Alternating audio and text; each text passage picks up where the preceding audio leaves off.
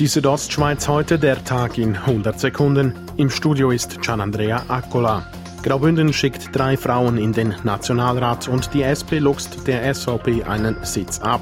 Martin Candinas von der CVP, Magdalena Martullo von der SVP, Jon Pult und Sandra Locher-Bongerel von der SP sowie Anna Giacometti von der FDP vertreten Graubünden künftig im Nationalrat.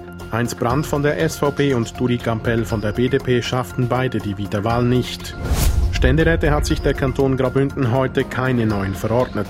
Die bisherigen Stefan Engler von der CVP und Martin Schmid von der FDP schafften beide gleich im ersten Wahlgang das absolute Mehr deutlich. Vier weitere Kandidaten verpassten die Resultate von Engler und Schmid um mehr als 10.000 Stimmen. Die zweite nationale Hochrechnung von GFS Bern zeigt, die Grünen und die GLP legen zusammen massiv zu. Indes verliert das bürgerliche Lager entsprechend. Demnach legen die Grünen im Nationalrat um 16 Sitze zu, die Grünliberalen gewinnen 8 Sitze hinzu. Die SVP muss 11 Sitze abgeben und die FDP deren 4. Und auch die BDP verliert gleich vier Sitze. Die CVP kann ihren Wähleranteil zwar leicht verbessern, sie verliert aber dennoch zwei Sitze. Im Ständerat ist die Sitzverteilung noch nicht abzusehen. Die Hälfte der Sitze muss in einem zweiten Wahlgang besetzt werden.